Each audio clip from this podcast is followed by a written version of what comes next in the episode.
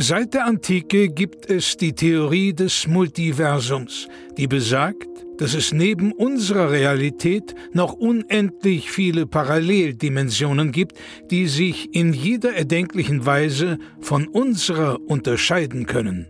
Einem Forscherteam ist es nun gelungen, Audiofragmente dieser fremden Welten zu empfangen. Doch dabei stießen sie auf ein rätselhaftes Phänomen. Unabhängig davon, wie sehr sich die Dimensionen unterscheiden, es gibt eine Konstante.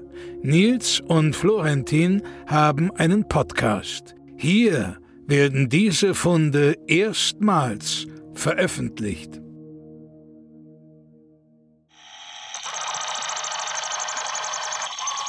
Dimension UZ 94 EX 71090 BZ 26. Heute hier, morgen Mord.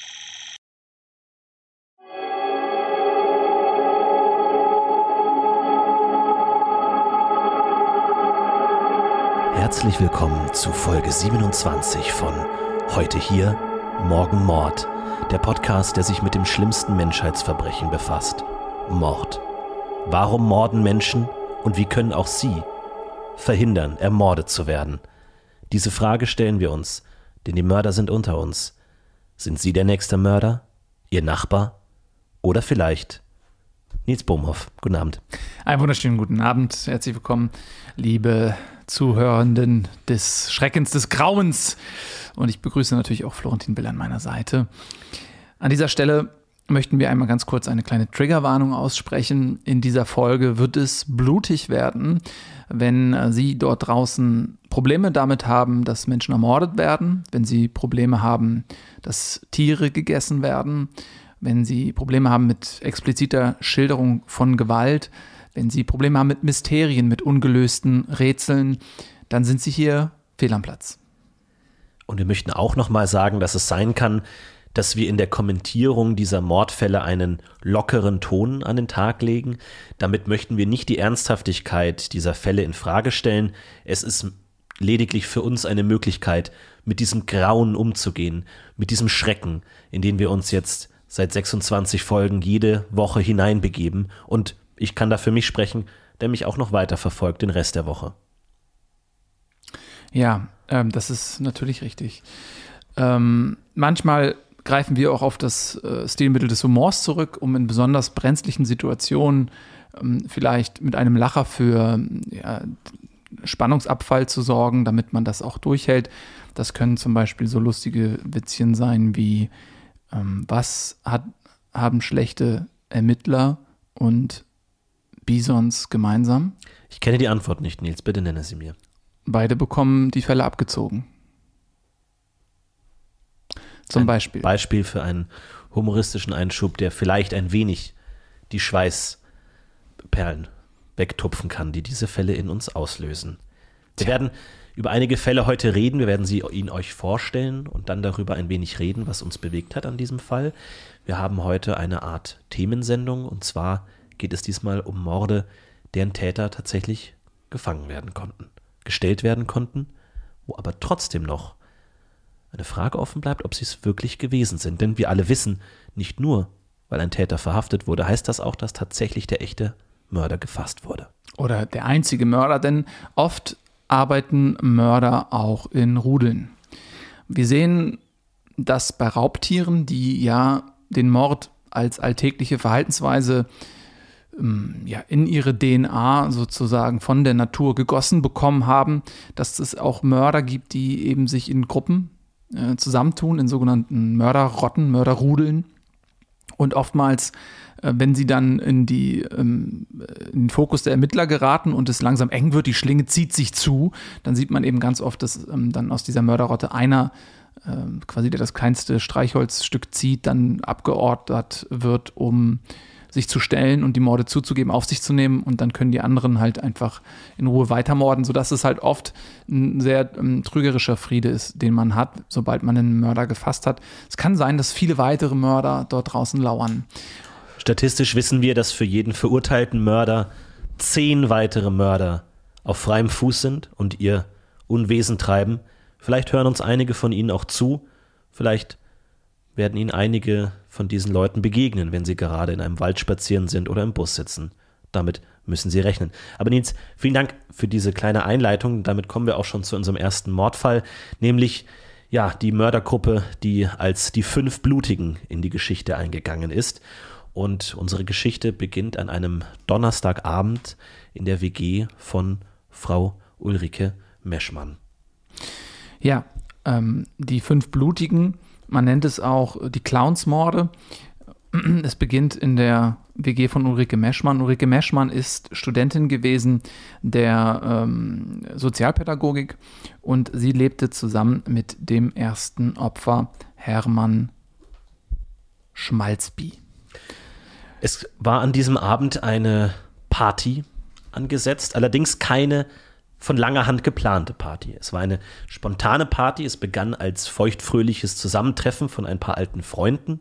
Ein alter Freund aus der Heimat, Uwe K., war zu Gast und so entwickelte sich aus diesem Zusammentreffen schnell ein ja, größerer Menschenauflauf, als immer mehr Freunde, Bekannten, Studienkommilitoninnen und Kommilitonen in diese WG geströmt sind. Und nun, wie das bei Partys eben oft so ist, ich war selber oft genug Teil einer solchen, irgendwann knurrt der Magen. Und der Griff zum Handy, um etwas Essen zu bestellen, sollte sich als fataler Griff herausstellen, der nicht nur einen Happen bestellen sollte, sondern auch den Tod. So ist es gekommen, denn bei dem Lieferdienst, bei dem sie bestellten, dort gab es ein sogenanntes Partypaket. Dort wurde eben extra angeboten, eine größere Gruppe von Menschen äh, mit Nahrungsmitteln zu versorgen. Und als kleines lustiges Gimmick obendrauf gab es eben auch einen Clown und verschiedene aufgeblasene Luftballons die mit diesem Paket mitgeliefert worden sind. Und da sie jetzt bei Ulrike und Hermann in der WG nun so ja, feuchtfröhlich beisammen saßen und vielen eben dieser Hunger ähm, doch übel aufstieß, dort dann entschlossen sie sich eben, ja, wir bestellen uns jetzt etwas Leckeres für unsere Gäste und uns. Und dann bestellten sie sich dieses Partypaket eben bei dem Italiener Stronzo Masalcane äh, Stronzo, ja, der einzige äh, Italiener im Ort, der zu dieser späten Uhrzeit noch lieferte und eben dieses Partypaket anbot. Sie bestellten, es gab eine Auswahl an verschiedenen Pizzen, Pasta, äh, Fettuccine zum Beispiel, aber auch Spaghetti und ähm, äh, Florensis und ähm, diese anderen schmetterlingsartigen Nudeln. Ein bunter Mix aus italienischen Gerichten. Und ähm, dann klingelt es an der Tür ungefähr 45 Minuten später. Und Teil dieses Partypakets ist es eben, dass ein Clown dieses Essen liefert, in einem kompletten Clownskostüm mit einer roten Nase, weiß angemalt, in einem schönen bunten wirklich Aufzug, klingelt, bringt das Essen und ähm, er bringt nicht einfach nur das Essen und kassiert, er kommt noch kurz mit rein, macht so seine Clowns-Aktivitäten ähm, auch, hat so eine Blume am Revers, wo so ein bisschen Wasser rausspritzt, hui, hui, hui, hui, lustig, lustig, bleibt noch ein paar Minütchen, kassiert noch ein extra Trinkgeld und geht dann. Ähm, und was ja der Clown in dem Moment nicht wusste, war, das war sein letzter Scherz. Genau, denn manchmal lacht einem der Tod geradezu ins Gesicht. Was dieser Clown nicht wissen konnte, war, dass das sein letztes Lachen war an diesem Abend. Denn wer war dieser Clown? Lange Ermittlungsarbeiten konnten herausstellen, es war Kevin B., der noch schnell aufgeweckt wurde. Normalerweise wurde dieses Clownspaket nur für Kindergeburtstage gebucht. An diesem Abend dachte er, sein Feiertag war schon gekommen. Stattdessen war der Feiertag seines ganzen Lebens gekommen konnte das natürlich nicht wissen und so stand er auf, schminkte sich und trat seinen Dienst an. Er kam dort an auf dieser Party. Nun, das Leben eines Clowns ist hart. Oft wird man nur ironisch gebucht, man wird ausgelacht auf die falsche Art. Das lange Clownstraining in Bordeaux wird hintangestellt. Man ist auf der falschen Seite des lachenden Fingers. An diesem Abend war Kevin B. auch auf der falschen Seite einer Harpune. Denn was er nicht wissen konnte, war, dass Ulrike Meschmann vor zwei Jahren einen Tauchurlaub in Bali veranstaltet hatte. Als Souvenir wurde eine Harpune mit nach Hause gebracht. Ja. Und diese Harpune, die war natürlich zugegen in dieser WG. Sie hing an der Wand, für jeden gut einsehbar, über dem Bett ähm, von Ulrike. Dort gab es verschiedene ähm, ja, äh, Dinge aus dieser fernöstlichen Kultur, so Vorhänge, aber auch ja, so Zöpfe von Baline balinesischen Jungfrauen, die also beliebte ähm, Souvenire sind. Die hingen dort alle einfach, um ihre Verbundenheit mit diesem Land auch zur Schau zu stellen. Und unter anderem hingen an dieser Wand auch diese Harpune aus gusseisernem Material gefertigt, blitzeblank ge gewienert, hingen sie dort. Eine Harpune, ja, von der Größe, man muss sich das vorstellen, ungefähr zwei Meter lang.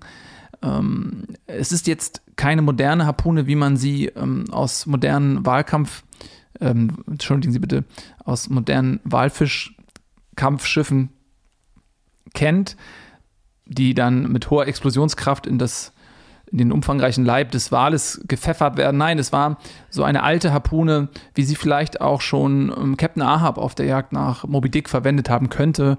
Ähm, eine von Hand geschleuderte Harpune, Mm, und ja, die wird in Bali immer noch traditionell von den äh, Fischern benutzt.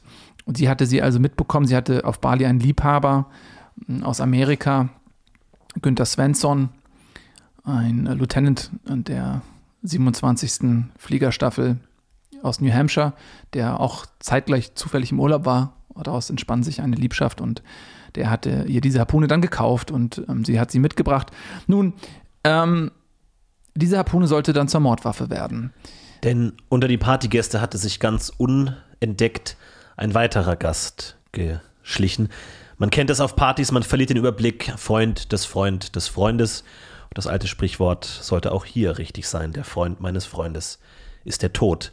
Denn unter die Partygäste hatte sich Rico Schesel gemischt, der an diesem Abend keine Knabberei aus dieser WG entfernen wollte, sondern zwei unschuldige Leben. Und so begab es sich, dass er am quasi Höhepunkt der Party diese Harpune nahm und die beiden Opfer, Hermann und Kevin, den Clown, zu einem ja, vorgehaltenen Grund in einen abgelegenen Raum gelockt hatte.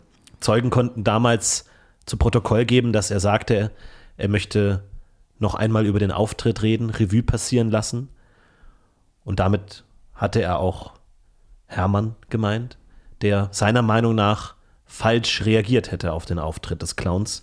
Und so wollte er sie zu einem Gespräch zurückholen. Doch was in das Herz des Clowns stach, war nicht berechtigte Kritik, sondern besagte Harpune. Der Gast machte sich schnell von Ort. Er konnte fliehen. Der Mord wurde erst viereinhalb Stunden später entdeckt als die Partygäste zufällig auf die beiden Leichen stießen. Anscheinend hatte man weder Hermann noch den Clown Kevin B. vier Stunden lang vermisst. Ja, das ist eine weitere Geschichte. Die beiden waren sozial relativ isoliert. Ähm, später in den Ermittlungen kam auch raus, dass Ulrike und Hermann sich häufiger gestritten hatten. Das ging teilweise um Kleinigkeiten. Wer bekommt welches Fach im Kühlschrank? Wer hat wann Putzdienst? warum hast du, Hermann, schon wieder deine Zahnpasta überall verteilt hier im Waschbecken? Die wird doch hart und dann bekommt man sie ganz schlecht von der Keramik wieder ab. Das waren so alltägliche Streitigkeiten. Und viele Zeugen haben ausgesagt, dass die ähm, Stimmung zwischen Ulrike Hermann fröstelig, äh, als fröstelig empfunden wurde. Unseren Daten liegt vor, er habe am 14. Mai 2018 einen Erdbeerjoghurt zur Hälfte aufgegessen und ihn mitsamt Löffel in den Kühlschrank zurückgestellt, was Ulrike wohl sehr erbost haben musste. Sie verstand nicht, wie man einerseits diesen köstlichen Erdbeerjoghurt nicht vollständig verzehren konnte und zweitens diesen Löffel dann auch noch mit in den Kühlschrank stellt. Ihrer Aussage nach, das hat sie zu Protokoll gegeben, könnte niemand den Joghurt genießen, wenn der Löffel so kalt war, wie er nach mehrstündigem Aufhalt in einem Kühlschrank war. Nils, an der Stelle, Glaubst du, Ulrike, das? Wie, wie siehst du das? Oder sind das nur Vorwände, die posthum vorgebracht wurden? Das sind natürlich erstmal harte Anschuldigungen. Und der erste Impuls ist direkt so, ja, okay, also sie lässt jetzt diesen Verstorbenen da in ein unglaublich schlechtes Licht drücken. Normalerweise ist das ja so, wenn jemand stirbt, dann erinnert man sich an die guten Dinge. Mhm. Und sie hat ja nun auch echt lange mit ihm zusammen gewohnt, sodass mich das total gewundert hat. Hat mich erstmal stutzig gemacht, ja, wieso kann sie denn jetzt nicht ihren Frieden damit machen? das, das, das, da ist sie direkt so, finde ich, in, in, meiner Wahrnehmung so in den, in den Fokus auch des Verdachts geraten. Ne? Genau, sie, sie bot posthum eine Rechtfertigung des Mordes ja. an. Sie hat das ganz minutiös beschrieben. Sie schrieb, wenn er zumindest den Deckel drauf gedrückt hätte, hätte ich es ja noch verstanden. Aber der Deckel stand offen. Würde der Joghurt dadurch nicht trocken, brüchig und ungenießbar werden? Welches, und ich zitiere hier, Monster macht sowas welches Monster macht sowas? So ist es. Und vielleicht ist sie dann eben am Ende selbst zum Monster geworden. Allerdings ging sie nicht ins Gefängnis, denn Rico äh, Schemelmann ging dafür ins Gefängnis. Der wahre Täter, wir wissen es nicht. Warum die fünf Blutigen? Nun, wie es bei vielen Morden eben so ist, es gibt Imitationen, es gibt Nacheiferer, es gibt Trittbrettfahrer, die ihren ihr, ihr Fahrticket zu spät gelöst haben in die Bereiche der Hölle, in die Mörder kommen und die jetzt eben den Ersatzzug nehmen, den Schienenersatzverkehr und möchten hier diese Tat imitieren. Und das taten eben vier weitere Täter. Oder es war Ulrike. Die Partymörder wurden sie genannt. Immer war der, das Muster gleich. Man schlich sich ein auf eine WG-Party, feucht fröhlich. Doch der Mord folgte auf das Gelächter. So ist es gekommen. Und am Anfang hat man tatsächlich gedacht, das sind Nachahmer. Ähm, Partys, gerade in der Partyszene wird immer drüber gesprochen, was war die beste Party? Hey, wo gehst du heute Abend hin? Hey, ja, ich bin bei Anton. Was, Anton? Die Party ist doch gar nicht so gut. Komm doch lieber mit zu dem Stefan der macht richtig gute Feten. Oh ja, da hast du etwa eine Einladung. Na toll, da komme ich mit. Ja, weil beim Stefan die bessere Party ist. Und so ist das in dieser Partyszene bei den jungen Leuten. Da wird geguckt, ja, was ist denn gerade angesagt? Und dann kam eben diese äh, ja, erwähnte Veranstaltung bei Ulrike ähm, Meschmann und Hermann, ähm, äh, der dann verstorben ist, ähm, Schwarz-Schwarz-Schwarz-Schwarz und da hat man natürlich gesagt, ja, das ist die Jahrhundertparty gewesen. Also eine Party mit Mord, wie fantastisch ist das denn? Da kommt erstmal äh, dieser Clown, bringt das Essen, dann wird der Clown und einer der Gastgeber mit der Harpune ermordet. Ja, das wollen wir auch. Ähm, damit locken wir wirklich die angesagtesten Partygänger aus der Szene zu mir auf meine Party. Und so hat man gedacht, okay, das ist so ein Trend geworden, ein, ein gefährlicher ähm, Partytrend mit Mord sozusagen. Deswegen hat man erstmal in verschiedene Richtungen entwickelt und jede Party mit Mord als einzelnen Mordfall voneinander unabhängig beurteilt. Später kam aber heraus, dass Ulrike Meschmann die auf Bali gelernten Liebesfähigkeiten eingesetzt hat, um sich Männer gefügig zu machen. Einer dieser Männer war Rico.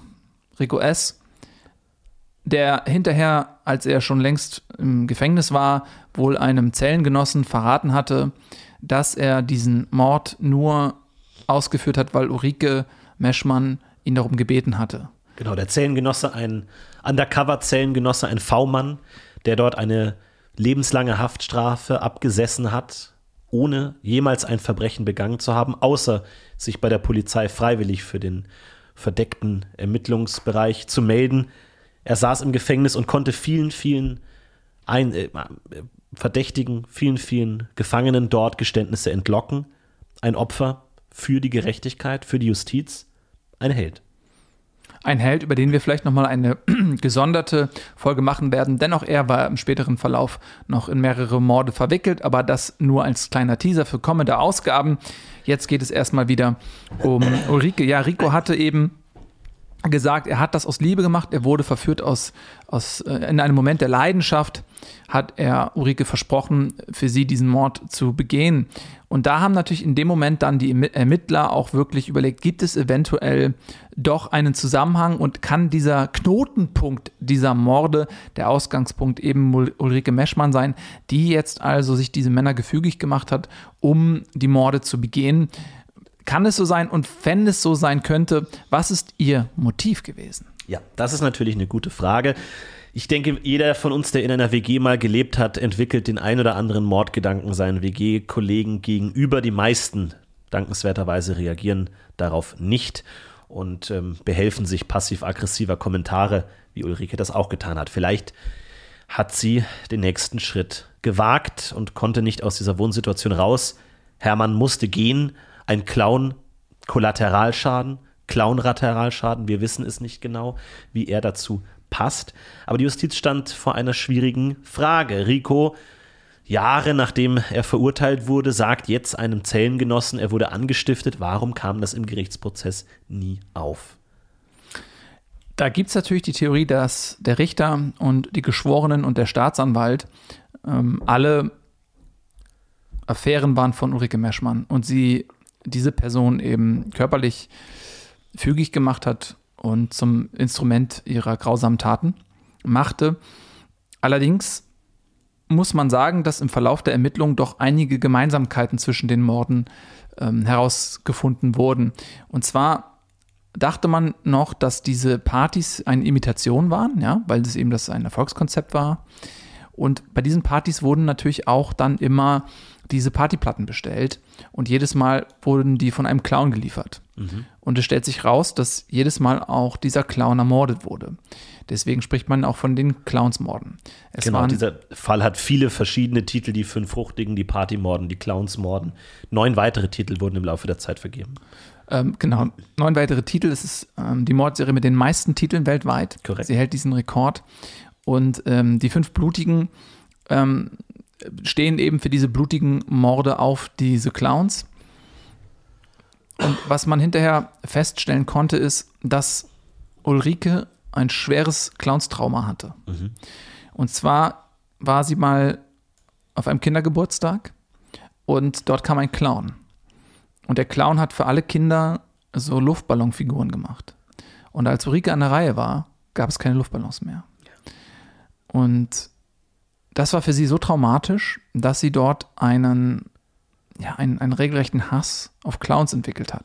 Ne, diese Schmach, dieses, dieses kindliche Gefühl. Ähm, ausgestoßen zu sein, ausgestoßen isoliert zu sein, sein. Ja. ja. ja. Ja, es ist ähm, ein schwieriger Fall. Wie konnten Ihnen jetzt die juristischen Fakten hier präsentieren? Nils, ganz persönlich, wie, wie geht's dir, wenn du diesen Fall, wenn du diesen Fall liest? Ja, ich als jemand, der Clowns sehr gerne mag, ich fühle da natürlich auch mit. Also ich bin empathisch sehr involviert in diesen Fall. Ja. Ich stelle mir diese Clowns sehr lebhaft vor. Ich habe in meinem Leben viele Clowns gesehen, diese bunten Kostüme, die gute Laune. Clowns, die immer versuchen, auch wenn es ihnen selbst vielleicht schlecht geht, hinter diesem Make-up, hinter der Maske, anderen Leuten eine gute Zeit zu geben. Und einfach nur positive Energie zu verbreiten. Und deswegen ist, dieser, ist diese Mordserie umso perfider. Weil natürlich mit jedem Clown erstmal auch ganz viel Lachen aus der Welt genommen wird. Unzählige Witzchen, Sketchchen, die nie gemacht werden können mit jedem Clown, der geht. Das mal fünf. Und man darf auch die Streuwirkung dieser Morde nicht außer Acht lassen. Oh ja. Denn wie viele Menschen, die gerne die Clownslaufbahn hätten einschlagen wollen, wurden abgeschreckt weil sie dachten, ich kann diesen gefährlichen Beruf mir und meiner Familie nicht zumuten. Die genaue Zahl wird nie ermittelt werden. Ich denke, es geht in die hohen fünfstelligen Zahlen hier auf jeden Fall. Ich muss auch sagen, es ist ein Fall, zu dem ich immer wieder zurückkehre. Es ist ein, ein Fall, der mir die Schauer über den Rücken und über, also quasi über die gesamten Körperteile, über jedes Körperteil laufen lässt. In einer wellenartigen Schauerbewegung. Von unten nach oben durchzieht es mich mit, mit schauernden Wellen, wenn ich diesen Fall immer und immer wieder lese. Allein die Vorstellung, vier Stunden lang ging diese WG-Party weiter, während im Nebenraum zwei tote Menschen lagen. Tja. Diese Vorstellung, wie nah das Leben und der Tod sich sein können. Vielleicht lehnte einer der Partygäste lässig an der Tür, wenige Zentimeter daneben, leblose Körper, die nicht tanzen, nicht lachen, nichts von diesem köstlichen Essen, von diesen herrlichen Teigscheiben, die der Clown gebracht hatte, verzehren konnten. Es, ähm, es ist schrecklich für mich. Ja, oft trennt nur eine dünne Sperrholztür das Leben vom Tod. Ja. Ähm, ja, und jetzt waren die Ermittler, Ermittler an einem Punkt angelangt, sich dann doch mehr auf Ulrike Meschmann zu konzentrieren. Alle Fäden liefen bei ihr zusammen und äh, so nahm man sie auch ins Verhör. Und im Laufe dieses Verhörs, da verwickelte sie sich in Widersprüche. Sie wurde trotzdem verurteilt auf fünfmal lebenslänglich. Und da begab es sich, dass sie eines Tages zu einer Zellengenossin ähm, ja, dass sie sich dieser Zellengenossin öffnete und ein bisschen erzählte. Und dabei kam heraus, dass sie einen äh, Liebhaber hatte.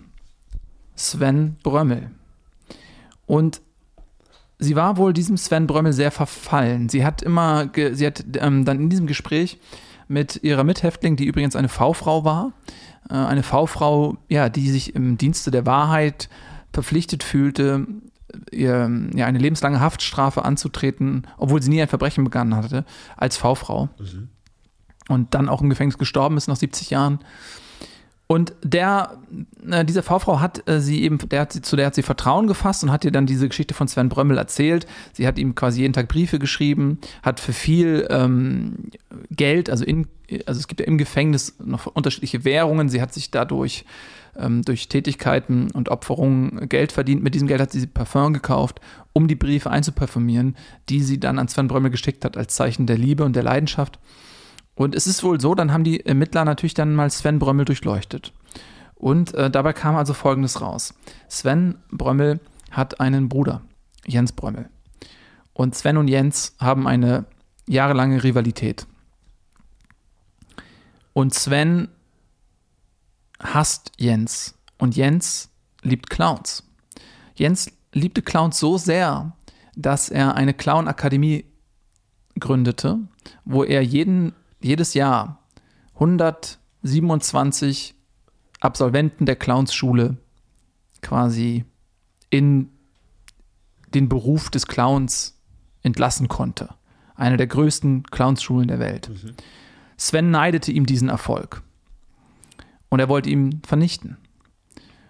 Und so kam die Entwickler auf die Spur des Sven Brömmel, der also durch, weil er auf Bali ähm, die Liebhaberei studierte er sich die Ulrike Meschmann untertan machte, sie gefügig machte und sie dazu nötigte, alle Clowns zu töten, damit die Clownindustrie zugrunde geht und Jens Brömmel seine Clowns-Akademie verliert. Das heißt, Sven Brömmel verführte Ulrike Meschmann, die wiederum Rico Schwemel verführte, der dann den Mord begangen. Das war zu dem Zeitpunkt der letzte Stand der Ermittlungen. Eine unglaubliche Geschichte, unglaublich verworrenes Netz. Und natürlich waren die Ermittler sehr, sehr überrascht, als 2021 ein Facebook-Post auftauchte, wo nämlich unter einem Posting von Sven Brömmel eine Person likte, die nicht ins Bild passte. Karo K. Karo K., eine ehemalige Kindergärtnerin, die Sven Brömmel damals in ihrer Igel-Gruppe erzogen hatte. Eine Kindergärtnerin, die das Posting von einem ehemaligen Kindergartenkind liked. Ist das so ungewöhnlich? Ja, das ist sehr, sehr ungewöhnlich und äußerst verdächtigt. Die Ermittlerinnen und Ermittler haben sofort ein Auge auf Karukar gerichtet und konnten Erschreckendes feststellen. Anscheinend hatte sie schon im Kindesalter, als Sven Brömmel noch ein Kind war, ihn manipuliert und verführt. Eine Beziehung, die sich in dieser schrecklichen Kette des Mordes, in diesem Dominoeffekt des Schreckens entbrennen sollte. Denn Caro K. war vielleicht die größte Clownhasserin, die die Ermittler in ihrer langen Reihe an Clownhassern je gesehen hatten. Denn auch sie hatte eines Tages einen Clown eingeladen, um die Kinder in ihrem Kindergarten zu unterhalten. Dieser Clown kam an auf dem Parkplatz in einem gelben Fiat Punto und beim Einparken, rückwärts einparken, vielleicht konnte er wegen der Perücke nicht gut sehen, fuhr er eine Schramme in den Neuwagen von Karo K. Damit entwickelte sich ihr Clownshass, der viel später zu dem schrecklichen, schrecklichen Mord von Uwe K. führen sollte. Eine unglaubliche Geschichte. Und Caro K. wurde dann natürlich weltweit gesucht. Sie war ja bis dato nur ein Facebook-Account. Ja. Es wurde mit Interpol zusammengearbeitet, mit dem mit Scotland Yard, mit allen globalen Ermittlungsbehörden. Im Prinzip wurde ein Pakt geschlossen. Die sieben großen Anführer der Ermittlungsagenturen kamen zusammen in Peru, um einen Vertrag zu unterzeichnen um Karokar zu jagen? Ja. Und so wurde sie eben weltweit gesucht. Es waren viele tausend Ermittler, undercover teilweise tätig, ähm, haben Facebook versucht, sie anzufreunden. Wir haben also dort verschiedene, um auch mal einen Einblick zu geben in die ähm, Vorgehensweise solcher Entwickler. Ne? Also die haben dann sich Accounts gemacht auf Facebook und haben versucht, was ist äh, so ihr Geschmack, ne? Wo, was mag sie, so welches Männerbild mag sie, welche Hobbys hat sie. Da wurde ganz gezielt versucht, dann sie anzuschreiben und ihr Interesse zu wecken für diese Person. Und das war nicht von Erfolg gekrönt. Ja. Also ähm, wir haben äh, drei Ermittler, die mit KOK dann später ein Verhältnis eingegangen sind, nachdem sie dann ähm, ein, über Facebook eine Freundschaft, eine eigentlich ja eine fingierte Freundschaft begannen, aber haben sich dann im Verlauf dieser fingierten Freundschaft doch in Wirklichkeit in sie verliebt, wurden ihr ähm, gehörig und haben ihr dann Antworten verschafft, sodass sie immer einen Vorsprung hatte vor den Ermittlern. Ne? Die haben, wurden dann zu Doppelagenten haben mir dann gesagt, du pass auf, äh, morgen um 12 Uhr äh, schnappen die dich in deinem Apartment, sieh zu, dass du wegkommst. Und so konnte sie immer wieder den Fängen ja, der globalen Ermittlungsversuche entschlüpfen. Eine unglaubliche Geschichte. Caro K. ist heute, wir vermuten es noch auf freiem Fuß. Falls Sie Informationen zu Ihrem Aufenthalt haben, bitte schreiben Sie uns an heute hier morgenmord.aol.com. Ihre Beschreibung eine mittelalte Frau mit schwarzen Haaren. Halten Sie die Augen offen. Sie könnte überall sein. Vielleicht sitzt die Ihnen gegenüber. Vielleicht ist es die Frau, in die Sie sich gerade verliebt haben. Denken Sie daran, Haare kann man färben und schneiden.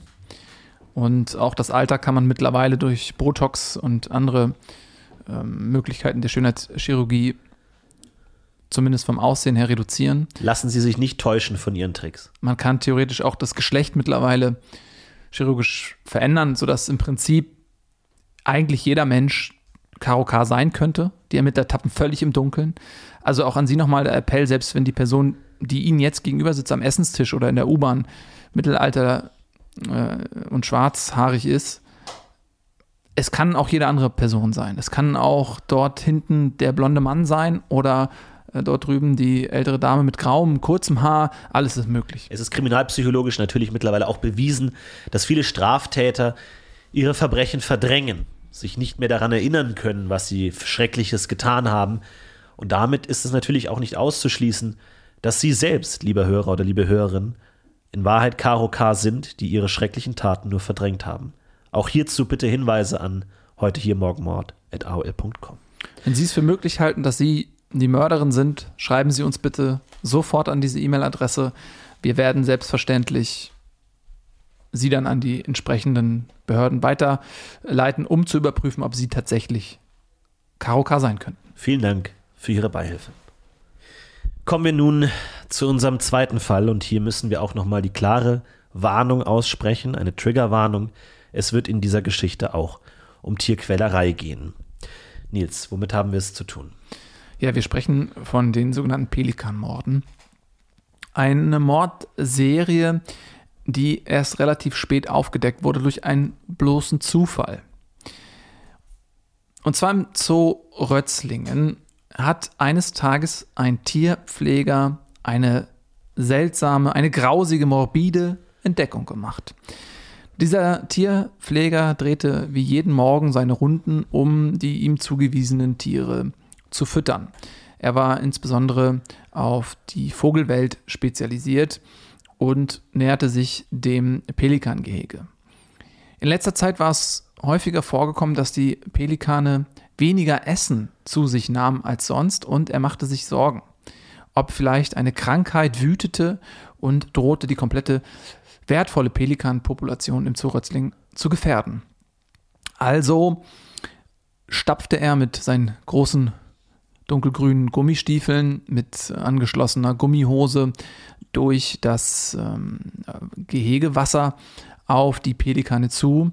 Es ist ein sehr delikater Prozess. Wir alle wissen, dass Pelikane sehr territoriale Tiere sind, die bei Eindringsalarm ähm, ja allesamt sich in einer ähm, Schnabelfront zusammenrotten, um den Eindringling zu Tode zu pieken, sodass sich der Pfleger Martin äh, Pornemann auch in Gefahr begangen, äh, begab. Und Martin Pornemann, der nahm aber natürlich ähm, diese Verletzung in Kauf, um nachzuschauen, ob bei seinen Tieren alles in Ordnung ist. Sie kannten ihn auch. Ähm, er, er, verfügt über eine Technik bei Pelikanen. Wenn man gewisse Körperbewegungen macht, kann man den Pelikan auch symbolisieren. Man ist einer von ihnen. Man ist jetzt also keine Gefahr. Das dauert einige Stunden, dieses tanzartige Ritual, bis man vom, von der Vogelherde akzeptiert wird. Dann war es soweit, er näherte sich den Tieren und was man, was ein Tierpfleger in dem Moment macht, das muss ich ganz kurz sagen, ich habe das recherchiert, ähm, der schaut natürlich in die Schnäbel rein, ne? weil die Schnäbel, es ist oft so, wenn man eine Infektion hat in diesem Hautsack, äh, Pelikane haben ja so unter dem Schnabel einen Hautsack, wo sie Fische transportieren können und sie ihren Jungen zum Beispiel ins Netz bringen, ins Nest bringen. Und da schaut man als erstes nach, als erfahrener Pfleger, weil es kann ein Pilzbefall sein, äh, wenn es schmerzhaft wird für die Pelikanen, Nahrung zu sich zu nehmen, essen sie nichts mehr. Das heißt, es kann sein, dass das damit zusammenliegt. Und ähm, er schaut also diesen Pelikan, Pelikan, er schaut diesen Pelikan also in den Schnabel und äh, also zieht so diese beiden Schnabelhälften auseinander, guckt in diesen Hautsack hinein und er findet eine menschliche Hand. Was ungewöhnlich ist, denn Menschenfleisch gehört nicht zu den natürlichen Lebensmitteln, die Pelikane zu sich nehmen. Sie sind große Freunde von Früchten, aber auch verschiedenen Fischen. Wie Nils es gerade schon angesprochen hat, Menschenhände gehören definitiv nicht dazu. Nun, Leichen an Tiere zu verfüttern hat eine lange Tradition. Es galt sehr, sehr lange als die beste Möglichkeit, Leichen loszuwerden. Gerade auf Bauernhöfen in alter Vorzeit. Ein Schwein war schnell gefunden, das mehr oder weniger eine solche Leiche dankbar auffrisst. Die Knochen, die übrig bleiben, kann man als ja, Wanddekoration gerne aufhängen. Das fällt nicht weiter auf. Man kann daraus Gabeln und Messern schnitzen, mit denen vielleicht sogar das nächste Opfer verzehrt werden kann. Es hat eine lange Tradition. Allerdings, wie viele Mörder feststellen mussten, gab es manche Tiere, die sich besser eignen sollten, Leichen zu vernichten als andere Tiere. Der Pelikan definitiv in den unteren 20 Prozent dieser Leichenvernichtungsmittel. Es muss sich also um jemanden handeln, der wenig Ahnung von Tieren hatten. Da war die Ermittlung natürlich schon mal in eine Richtung geschärft. Ja, man konnte nämlich alle Menschen ausschließen, die Ahnung hatten von Tieren. Genau. So wurde also eine bundesweite, eine fingierte Telefonumfrage gestartet. Alle Menschen Deutschlands wurden angerufen und es wurde so eine Umfrage gemacht, die sollte ganz harmlos sein. Und natürlich war Kern dieser Umfrage herauszufinden, ja, wie viel Ahnung hat man von Tieren? Da wurden dann so Fragen gestellt, so, wenn Sie jetzt Essensreste übrig hätten, Sie haben ähm, ein Grillfest gefeiert, haben Essensreste übrig, an welches Tier würden Sie diese Essensreste am ehesten verfüttern? Mhm. Antwort A Hund, Antwort B Schwein, Antwort C Tiger, Antwort D Pelikan. Eine andere Frage zum Beispiel in dieser Umfrage war, welche Art von Nahrung essen Pelikane besonders gerne? A Früchte, B Fische, C Cerealien, D Menschen. Und auf diesem Wege konnte man eben den Täterkreis auf 27 Millionen eingrenzen. Die 27 Millionen Menschen, die sich am wenigsten mit Tieren auskannten, konnten jetzt hier ins Visier genommen werden. Und da wurde dann eine große Überwachungsaktion gestartet, dass alle diese 27 Millionen Menschen ja überwacht wurden. Dazu musste man etliche neue Kräfte rekrutieren. Da gab es ja eine riesige Rekrutierungswelle. Ähm, Rekrut Rekrutierungsbüros wurden vor Gymnasien errichtet, dass dann direkt äh, quasi nach der Abi-Feier die Leute dann äh, dort reingelotst wurden mit einem kleinen, kühlen Kaltgetränk gelockt. So hier, herzlichen Glückwunsch zum Abi, hier gibt es Freibier. Da wurde man durchgeschleust und dann musste man kurz unterschreiben, dass man dieses Freibier äh, verköstigen möchte. Und dann mit dieser Unterschrift hat man ja, sich dann verpflichtet, als verdeckter Ermittler zu arbeiten. Man konnte allerdings leider nicht verhindern, dass auch Leute aus diesen 27 Millionen jetzt Teil des Ermittlerteams wurden. Es gab ja noch nicht die Überwachungsmöglichkeiten, all diese Menschen zu überwachen. Das heißt, hier gab es jetzt eine große Flut an Menschen, die wenig Ahnung von Tieren hatten, gar keine Ahnung von Tieren hatten und jetzt aber Teil des Ermittlerteams waren, die versucht haben, den Mörder zu finden. Ja, und als einem diese Logiklücke bewusst wurde, da war es schon zu spät. Denn wie sich herausstellen sollte, war der Mörder bereits rekrutiert worden und arbeitete nun als verdeckter Ermittler, war natürlich über die Sache informiert, wusste genau, wer wird beschattet und konnte natürlich seine Kolleginnen und Kollegen immer auf die falsche Fährte locken, so dass sich in den folgenden Jahren kaum Ermittlungsergebnisse einstellen konnten. Bis eines Tages ein Tierpfleger im Zoo Rötzlingen eine bemerkenswerte, ja, eine morbide Entdeckung machte. Und zwar wollte er, wie immer, die Meerschweinchen füttern. Es gibt ja dort ein großes, nach oben offenes Gehege, nur von einem kleinen Zaun getrennt, in dem die Meerschweinchen dort leben. Die haben so kleine Häuschen, manchmal so eine kleine süße Kirche oder auch so große Bauernhäuser. Die sind mit Stroh gefüllt, mit einer Wärmelampe. Und dort können die Meerschweinchen dann ja auch zur kalten Jahreszeit wunderbar leben. Und die werden halt auch mit Obst, mit Früchten, mit Pellets gefüttert. Und diesem Tierpfleger war aufgefallen, dass diese Meerschweinchen in letzter Zeit viel weniger aßen als normalerweise. Und dieser Sache wollte er auf den Grund gehen. Das kann ganz viele verschiedene Gründe haben, warum Meerschweinchen weniger essen. Teilweise es kann Pilzbefall an den Zähnen sein, es könnte eine moderne Diät sein, es könnte eine Form von ähm, ja, Konkurrenzkampf sein, dass manche Tiere sich so eine Art Tyrannen-Alpha-Position erarbeitet haben über langjährige Grabenkämpfe und so einfach manche Meerschweinchen in der sozialen Hierarchie nach unten gerutscht waren und dadurch weniger Nahrung bekommen sollten. Keines dieser Dinge war der tatsächliche Grund. Der tatsächliche Grund wurde gefunden an einem frühen Sommermorgen, als ein anderer Zoowärter in das Gehege der Meerschweinchen eintreten musste. Meerschweinchen sehr schreckhafte Fluchttiere. Auch hier brauchte es eines Tierexperten, der hier mit den richtigen Maßnahmen heranging. Man weiß, Meerschweinchen nähert man sich am besten rückwärts gehend. Die Meerschweinchen dürfen nie in diese Augen selber sehen. Und so kam es leider, wie es kommen musste. Aufgrund dieser Näherungsart rückwärts konnte der Zoowärter nicht alle Meerschweinchen gleichzeitig im Blick haben und trat leider auf sieben von ihnen hinauf. Sieben Meerschweinchen mussten leider hier sterben, doch dieser schreckliche Unfall hatte eine gute Seite, denn dadurch, dass dieser Mensch, du hast schon diese dunklen Gummistiefel angesprochen, sehr wuchtig auf dieses Meerschweinchen drauf getreten ist. Meerschweinchen haben eine sehr dicke Haut, dieses borstige Fell muss sich festhaken in, dem, ähm, in, dem, in der Haut, weswegen es ja wie eine Art ähm, Zahnpastatube kam, so muss man sich das vorstellen, auf die drauf gedrückt wurde. Der gesamte Körperinhalt des Meerschweinchens quoll aus Nase, Augen, Mund und Ohren dieses Tieres heraus und da kam eben zum Vorschein, was diesen Zoowärter für immer herumtreiben sollte, ein menschlicher Finger. Ja. Ein menschlicher Finger von einer Frau, wie sich später herausstellen sollte.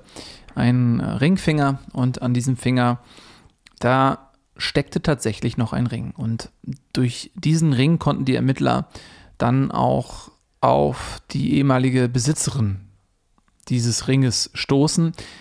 Es war pures Glück. Wenn ähm, er auf ein anderes Meerschweinchen getreten wäre, hätte man nie im Leben herausfinden können, um welche Person es sich handelt, die dort ja vermutlich von der Meerschweinchenpopulation einfach aufgefressen wurde. Da muss man sagen, das ist interessant, weil normalerweise Meerschweinchen keine Menschen fressen. Meerschweinchen sind sehr wählerische Tiere, essen nicht alles, essen teilweise nur verschiedene Gräser, Gemüsesorten und oder äh, Frühstücksflocken, die man ihnen anbietet. Menschen essen sie nicht. Das heißt, auch hier wieder musste der Mörder nicht verstanden haben, was Meerschweinchen essen. Unter den Tieren, die sich eignen, um Leichen zu vernichten, würde ich Meerschweinchen in den unteren 5% einordnen. Ja, vermutlich. Man kam dann auf die Idee, ähm, eine bundesweite Umfrage zu machen, um zu schauen, ja, wer hat dann nun wirklich ganz, ganz wenig Ahnung von Tieren, um einen möglichen verdächtigen Kreis einzuschränken. Doch dann kam ein Professor von der Universität in Rötzlingen und hatte eben einen Gedanken, der diesem Fall zum Durchbruch verhielf, verhalf. Ein weiteres Problem war, dass unter den Mittlern mittlerweile so viele Menschen waren, die keine Ahnung von Tieren hatten, dass diese Umfrage auch völlig falsche Antworten enthielt. Die falschen Antworten waren als die richtigen markiert und somit führte diese Umfrage noch zu viel mehr Verwirrung, denn die richtigen Antworten waren nun die falschen, die falschen waren nun die richtigen. Und so wurde festgestellt, dass 53 Millionen Menschen keine Ahnung von Tieren hatten. Und äh, wir wissen mittlerweile, dass diese Zahl nicht korrekt sein kann. Ja, das ist mittlerweile bewiesen und Sie merken schon, wenn Sie diese Zahl hören, es ist, grenzt an eine ja, Mammutaufgabe, aus diesen 53 Millionen Verdächtigen dann den einen richtigen oder die eine richtige herauszufiltern. Und so standen eben auch die Ermittler vor einer Aufgabe, die, die sich nicht imstande sahen zu lösen. Und dann kam halt dieser Professor der Zoologie ähm, von der Universität Rötzlingen und hatte einen ähm, interessanten Gedanken, einen Impuls, der diesen Fall also neu belebte. Und zwar stellte er fest, dass sich Menschen, die sich ihr Leben lang vegetarisch ernähren, zu einem gewissen Prozentsatz auch pflanzlich schmecken. Menschen, die in ihre vegetarische Ernährung auch den Konsum von Fisch mit einbeziehen, schmecken pflanzlich fischig. Sodass der Professor anregte, dass es sein könnte, dass Meerestiere, Flugtiere, aber auch Nagetiere durchaus in der Lage sein könnten, Menschen, die sich vegetarisch ernähren, eben ihrerseits als Nahrung zu betrachten. Korrekt.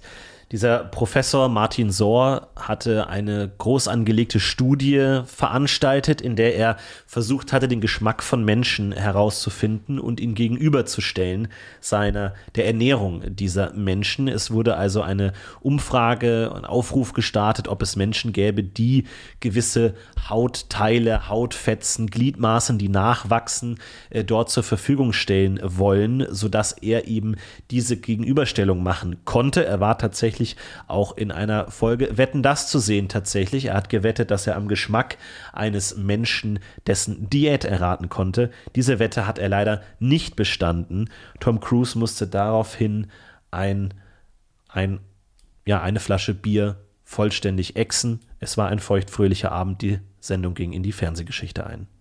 Wir alle erinnern uns an die Eskapaden. Äh, Tom Cruise machte Veronika Ferres dann ähm, ja, mehr als deutlich Avancen. Und wie alle wissen, daraus entstand eine wunderbare Beziehung. Ähm, die beiden haben 17 Kinder miteinander. Die wiederum auch wieder 16 Kinder haben und mittlerweile einen großen Teil Hollywoods stellen eine wunderbare Familiengeschichte. Ja, und die alle nahmen, äh, das alles nahm dort ähm, den Anfang und weil das eben so ein Riesenspektakel war, vergisst man eben, dass dort auch Professor Sohr zugegen war, der sich aber durch diesen Misserfolg angestachelt sah, dieser Sache nochmal mehr Aufmerksamkeit und Gründlichkeit zu widmen. Und so kam es dann tatsächlich zum Durchbruch. Er wollte seinen Ruf wiederherstellen ähm, und dachte sich, ja, das wäre doch eine super Gelegenheit, wenn ich jetzt diesen aussichtslosen Fall dann zur Lösung bringe, dann ist mein Ruf wiederhergestellt, dann bekomme ich mit Sicherheit auch meinen Professorenstuhl an der Universität Röstling zurück, werde wieder eingesetzt dort. Und diesen Ehrgeiz, ähm, ja, den, dieser Ehrgeiz äh, half den Ermittlern dann tatsächlich bei der Lösung des Falles. Einige Antworten waren gefunden, doch ein großes Paradox blieb. Denn Meerschweinchen-Diät und Pelikan-Diät könnte sich nicht mehr unterscheiden. Und selbst wenn die Diät des Opfers verantwortlich wäre dafür, dass es von dem jeweiligen Tier gefressen wurde, kann es ja sich dann nicht um dieselbe Person handeln, die ja einerseits die Fischdiät für die Pelikane, andererseits die Grünzeugdiät für die Meerschweinchen gelebt haben musste. Es müssen also unterschiedliche Personen sein, oder etwa nicht? So ist es. Man konnte also herausfinden, dass das erste Opfer ja eine Fischdiät äh, Zeit ihres Lebens pflegte. Sie ernährte sich nahezu ausschließlich von Fisch. Und diese Person wurde an die Pelikane verfüttert. Die zweite Person, so stellte sich raus, war Zeit ihres Lebens Vegetarierin, hat nur sich rein pflanzlich, Veganerin rein pflanzlich ernährt und sie wurde an diese Meerschweinchen verfüttert. Sodass man zum einen eben herausfinden konnte, es handelt sich um zwei Opfer und zum anderen konnte man mit einem großen Irrtum aufräumen, der zu Beginn der Ermittlungsarbeiten dafür sorgte, dass in die exakt gegengesetzte Richtung ermittelt wurde, denn es stellte sich heraus, der Täter hatte immenses Wissen über Tiere. Er wusste eben also ganz genau, Pelikane essen Fisch und Meerschweinchen essen Pflanzen. Die Frage stellt sich natürlich, wer könnte so viel Ahnung von Tieren und vor allem ihren besonderen Vorlieben haben wie der Mörder, der dieses Wissen hatte? Und dann schauten die Ermittler natürlich ähm, erstmal, wer hat einen akademischen Abschluss in Zoologie, in Biologie, in all diesen Dingen, die eben relevant sein könnten.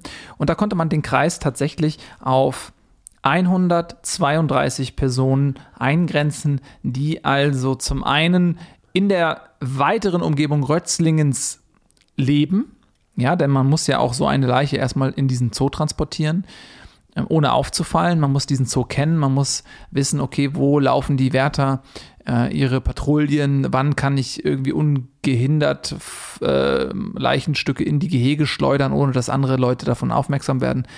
Und also konnte man 132 Leute sozusagen eingrenzen, die zum einen über das akademische Wissen verfügen und zum anderen eben in diesem Einzugsbereich Rötzlings. Man arbeitet natürlich sehr eng mit dem führenden Experten auf dieser Art der Diät, die sich auf, also die von den Tieren dann wiederum ähm, als Nahrungsmittel akzeptiert wurde. Professor Sohr, der geforscht hatte und äh, führende Experte auf diesem Thema war.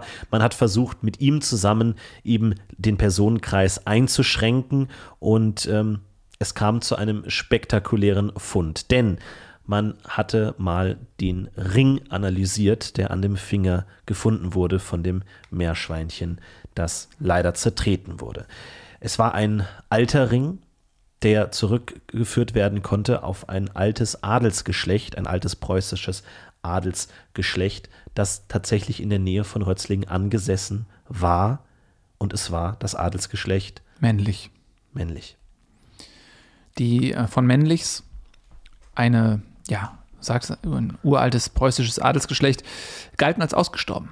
Man dachte, sie wären ähm, bei den napoleonischen Kriegen komplett vertrieben worden und hätten sich zerstreut und die letzte Vertreterin Agathe von Männlich wurde damals hingerichtet von der französischen Expeditionsarmee und seitdem gilt dieses Geschlecht als ausgestorben.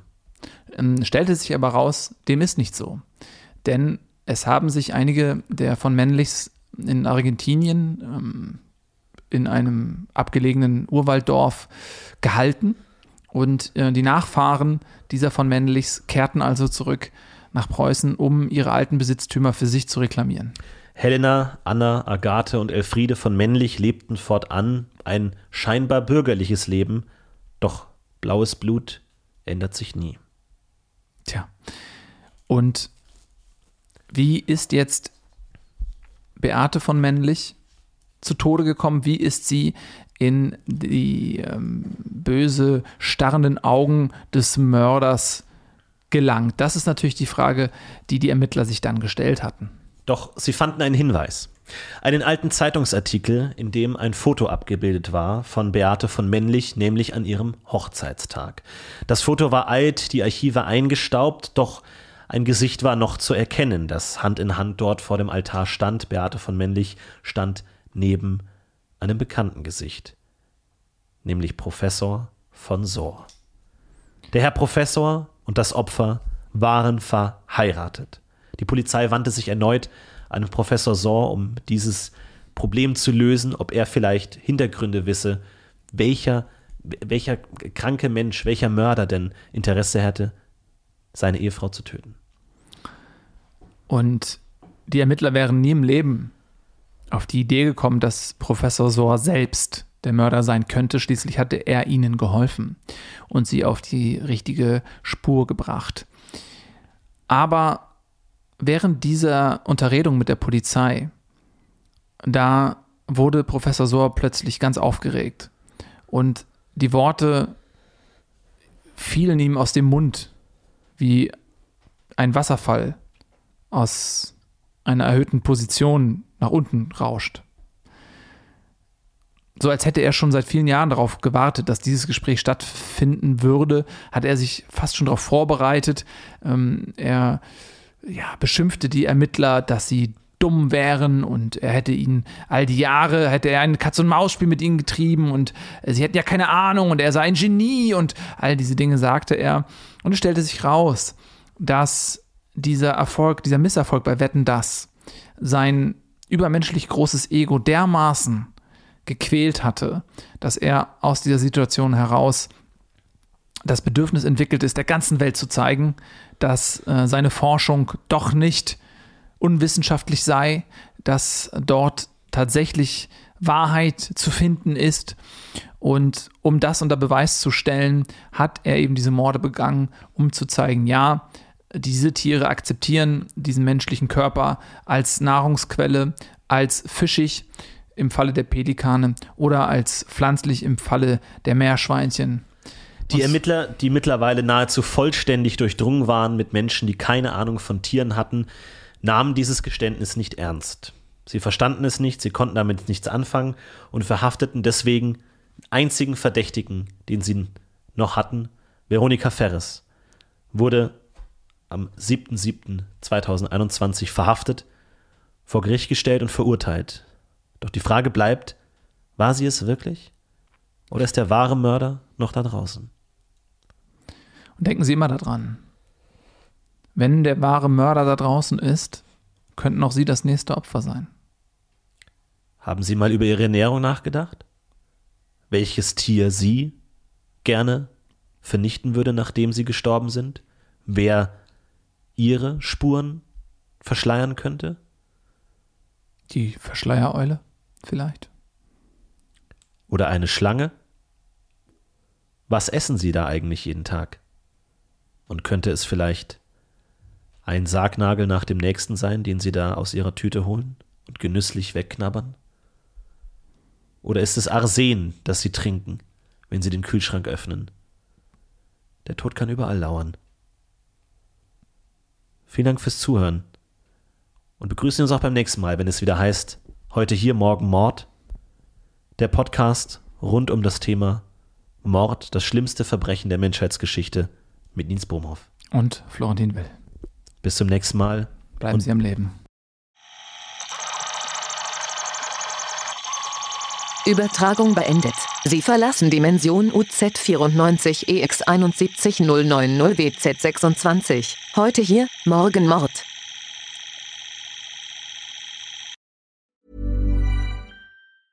Hi, I'm Daniel, founder of Pretty Litter. Did you know cats tend to hide symptoms of sickness and pain? I learned this the hard way after losing my cat, Gingy. So I created Pretty Litter, a health monitoring litter that helps detect early signs of illness by changing colors, saving you money and potentially your cat's life. Pretty Litter is veterinarian developed, and it's the easiest way to keep tabs on your fur baby's health right at home. Go to prettylitter.com and use code ACAST for 20% off your first order and a free cat toy. Terms and conditions apply. See site for details.